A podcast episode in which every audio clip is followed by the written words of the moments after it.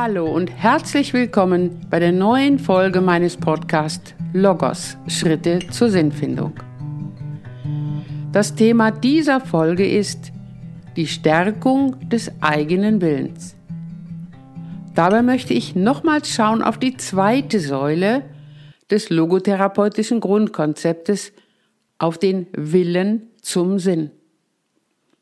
Auch möchte ich erinnern an die Schritte zur Sinnfindung, die ich Ihnen in der siebten Folge meines Podcasts vorgestellt hatte. Dabei vor allen Dingen an die Bedeutung der Äußerung eines klaren Ja zu der Möglichkeit, die die betreffende Person in der jeweiligen Situation als die wertvollste erkannt hat, für die sie sich jetzt entscheidet und die sie auch anschließend ausführen will. Dabei liegt die Betonung auf dem Wort will. Ein Zitat von Mark Twain dazu. Wer nicht genau weiß, wohin er will, der darf sich nicht wundern, wenn er ganz woanders ankommt. Schauen wir auch hier einmal näher hin. Woraus besteht der persönliche Wille eines Menschen und wodurch lässt er sich abgrenzen? Um diese Frage mit mehr Klarheit beantworten zu können, stelle ich meinen Patienten zunächst folgende Frage. Können Sie sich an eine Situation erinnern, in der Sie sich einmal intensiv etwas gewünscht haben? Vielleicht halten Sie, liebe Zuhörerinnen, lieber Zuhörer, erst einmal inne und versuchen Sie selbst auf diese Frage eine Antwort zu finden. Als ein Beispiel gebe ich die Antwort einer jungen Frau wieder, die aufgrund von Ängsten und Depressionen vor vielen Jahren in meine Praxis gekommen war. Sie antwortete auf die Frage, als Schülerin habe ich mir wiederholt zu Weihnachten eine Schreibmaschine gewünscht. Ich habe aber nie eine bekommen. Nun stellte ich eine weitere Frage, können Sie sich daran erinnern, dass Sie einmal intensiv etwas wollten? Die Patientin antwortete, als Studentin wollte ich weiterhin eine Schreibmaschine haben. Ich habe einen Job angenommen und mir sie dann von dem verdienten Geld auch gekauft. Schauen wir bitte einmal genauer hin, bat ich sie. Können wir einen Unterschied erkennen zwischen wünschen und wollen? Einen Wunsch erleben wir immer passiv. Wir sind davon abhängig, ob er von anderen Menschen oder auch vom Schicksal erfüllt wird. So wie bei der Patientin, die sich als Schülerin keine Schreibmaschine kaufen konnte und abhängig davon war, ob ihr Wunsch von anderen, in dem Fall von ihren Eltern, erfüllt wurde. Wir können uns beispielsweise auch gutes Wetter wünschen. Ob dieser Wunsch aber erfüllt wird, das liegt nicht in unserer Hand. Der Wille bezieht ein aktives Moment mit ein. Wir können unsere jeweilige Intention aktiv in den Blick nehmen und gestalten. So wie die Patientin als erwachsene Person durch einen Job Geld verdienen konnte und sich damit die Schreibmaschine kaufen konnte. Eine weitere Frage stelle ich in diesem Zusammenhang meinen Patienten. Können Sie sich auch an eine Situation erinnern, in der Sie einmal etwas tun mussten? Die Patientin antwortete darauf, ich musste immer im Haushalt meiner Eltern mithelfen zum Beispiel spülen, Staubsaugen, auf meine kleine Schwester aufpassen. Dazu eine weitere Frage. Können Sie auch hier einen Unterschied erkennen zwischen müssen und wollen? Wenn wir Menschen etwas tun müssen, dann erleben wir uns als fremdbestimmt. Wenn wir etwas wollen, dann haben wir dies selbst gewählt. Wir können auch sagen freiwillig gewählt. Dann erleben wir dies als selbstbestimmt. Um es nochmals zusammenzufassen. Der Wille des Menschen geht über Wünschen und Müssen weit hinaus. Wir Menschen wollen unser Leben aktiv und selbstbestimmt gestalten im Erleben und in unserem Tun. Was ist das, was wir wollen? Worauf bezieht sich unser Wille? Ich sprach eingangs dieses Podcast auch vom Willen zum Sinn als einer der drei Säulen der Logotherapie. Der Wille bezieht sich auf das, was wir als wertvoll und als sinnvoll erleben, auf etwas, das uns nicht egal ist. Der Wille bezieht sich auf das, was wir dem Leben geben wollen. In Erinnerung an die Grafik, die ich Ihnen in der Folge zum Menschenbild aufgezeigt hatte, möchte ich es nochmals so formulieren, das Leben spricht uns an und wir haben darauf zu antworten. Wir wollen auch darauf im Rahmen unserer Freiheit und Verantwortung aktiv Antwort geben. Nun können uns viele negative Gedanken und Gestimmtheiten daran hindern, das zu tun, was wir wollen. Dem stehen wir aber grundsätzlich nicht hilflos gegenüber. Wir können lernen, damit umzugehen.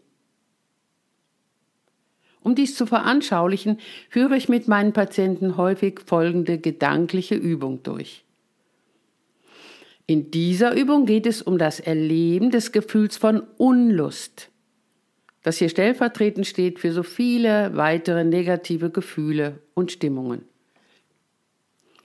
Bei dieser Übung beginne ich mit der Frage, versuchen Sie sich an eine Situation zu erinnern, in der Sie sich vorgenommen hatten, etwas zu tun, dann aber keine Lust dazu verspürten. Wie fühlte sich dieses keine Lust haben an? Wie erlebten Sie dies? Auch hier halten Sie vielleicht einmal inne und versuchen Sie sich selber an solch eine Situation zu erinnern. Die häufigsten Antworten darauf sind, ich fühle mich dann unwohl, träge und schwer. Ich bin innerlich unruhig. Da baut sich so ein Druck auf, der lähmt mich. Ich schiebe das Ganze auf, habe viele Ausreden. Und auch ich mag mich dann selber gar nicht. Nun frage ich weiter. Wenn Sie dann dennoch, obwohl Sie erst keine Lust dazu hatten, begonnen hatten, das zu tun, was Sie sich vorgenommen hatten, wie erging es Ihnen dabei? Die häufigsten Antworten auf diese Frage sind, dann geht es mir besser. Es wird dann immer leichter, die Aufgabe zu bewältigen. Ich fühle mich auch leichter. Und auch, ich bin dann zufriedener mit mir, vielleicht auch ein bisschen stolz. Anschließend rege ich meine Patienten an, sich an eine Tätigkeit zu erinnern, zu deren Erledigung sie manchmal Lust und manchmal keine Lust verspüren. Häufig wird zum Beispiel genannt, meinen Schreibtisch aufräumen. Anschließend stelle ich die Frage, wodurch entsteht bei uns Menschen eigentlich das Gefühl, keine Lust zu haben? Gestern hatten Sie noch Lust dazu, heute keine Lust? Wodurch entsteht dieses Gefühl? Bei Aufgaben, die einen Menschen wenig oder gar nicht interessieren, die aber dennoch gemacht werden müssen, ist es verständlich, dass vor dem Erfüllen der Aufgabe ein Gefühl von ich habe keine Lust dazu entstehen kann. Daneben kann ein Gefühl von Unlust in uns entstehen, ohne dass wir erklären können, warum es gerade jetzt auftaucht. Diese Frage, wodurch dann dieses Gefühl der Unlust entsteht, können wir in der Regel letztlich nicht beantworten. Tatsache aber ist, dass das Gefühl von Unlust in uns entsteht, sich in uns breit machen kann, uns lähmen und ein zunehmendes Gefühl von Unzufriedenheit hervorrufen kann. Eine weitere Frage dazu.